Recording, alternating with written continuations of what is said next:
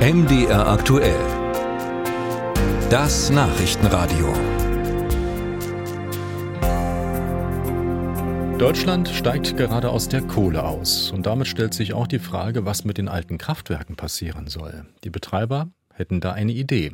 Abreißen um Platz für Neues zu schaffen. Allerdings haben sie die Rechnung da ohne den Denkmalschutz gemacht. Die Bewahrer unserer Geschichte sperren sich oft gegen den Abriss historischer Industriebetriebe.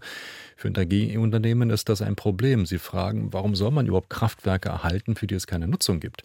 Ralf Geißler mit zwei Beispielen aus dem mitteldeutschen Revier. Das Gebäude, das Michael Geißler gern abreißen würde, steht unweit des nagelneuen Gaskraftwerks Leipzig Süd. Der Abteilungsleiter der Stadtwerke Leipzig führt vom Betriebsgelände aus in eine Sackgasse. Versteckt hinterm Bahndamm hat eine Kohlelagerhalle die Zeiten überdauert. Ist ein schönes Backsteingebäude, aber dann hört es auch auf. Und das gibt es in der Umgebung von Leipzig oder Umgebung von Braunkohlekraftwerken so oft, dass ich sage, auf dieses eine kann man zur Not verzichten. Geißler will an gleicher Stelle Solarkollektoren aufstellen. Sie sollen für das angrenzende Wohnviertel Warmwasser erzeugen, klimafreundlich. Doch der Denkmalschutz sperrt sich. Der Denkmalschutz hat uns mehrfach gesagt, dass er diese Halle als absolut erhaltenswert betrachtet. In diesem Stand sind wir immer noch. Wir müssten jetzt nachweisen, dass wir die Halle nicht anders nutzen können, um dann erstmal ein Verfahren zu eröffnen. Und dort wurde auch uns seitens des Denkmalschutzes suggeriert, wir kämpfen das aus, notfalls vor Gericht. Geißler schüttelt den Kopf. Kaum ein Leipziger kennt die Halle. Sie steht fast 30 Jahre leer. Einen vergleichbaren Konflikt gibt es ums Kohlekraftwerk Deuben in Sachsen-Anhalt. Es liegt im Wahlkreis von Rüdiger Erben. Der SPD-Politiker sagt, es sei das erste Kraftwerk, das für den Kohleausstieg stillgelegt wurde. Eigentlich habe ich mal unterstellt, dass da alle Wege freigemacht werden, dass an diesem Standort auch Strukturwandel stattfindet. Doch bislang findet gar nichts statt. Jede Schraube, kritisiert Erben, habe Sachsen-Anhalt unter Denkmalschutz gestellt.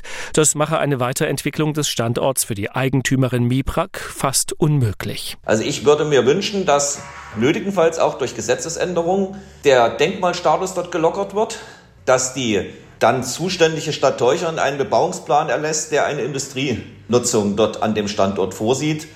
Dort gibt es niemanden, der dort ein großes Industriemuseum will, sondern die Menschen wollen, dass dort auch weiterhin lebendige Industrie vorhanden ist. Erben argumentiert, das Gelände habe alles, was moderne Industrie benötige. Straßen, Wasser, Strom. Doch das Landesamt für Denkmalpflege und Archäologie sieht in Deuben eben nicht zuerst ein Industriegebiet.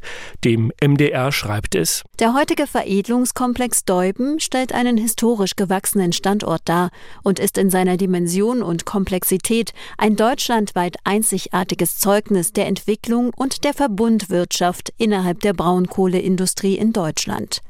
Daher ist er aus denkmalfachlicher Sicht ein Objekt von nationaler Bedeutung. Das Objekt von nationaler Bedeutung können allerdings nur Auserwählte besuchen.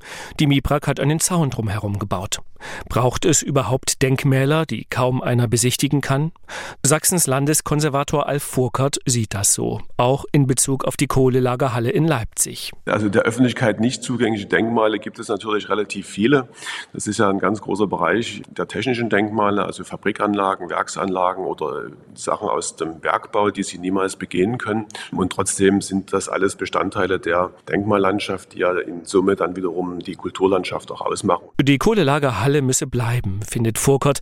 Über die Art der Sanierung könne man sprechen. Die geplanten Solarkollektoren könnten womöglich aufs Dach. Doch die Denkmalsanierung ist den Stadtwerken zu teuer. Und so passiert auch an der Halle erst einmal nichts.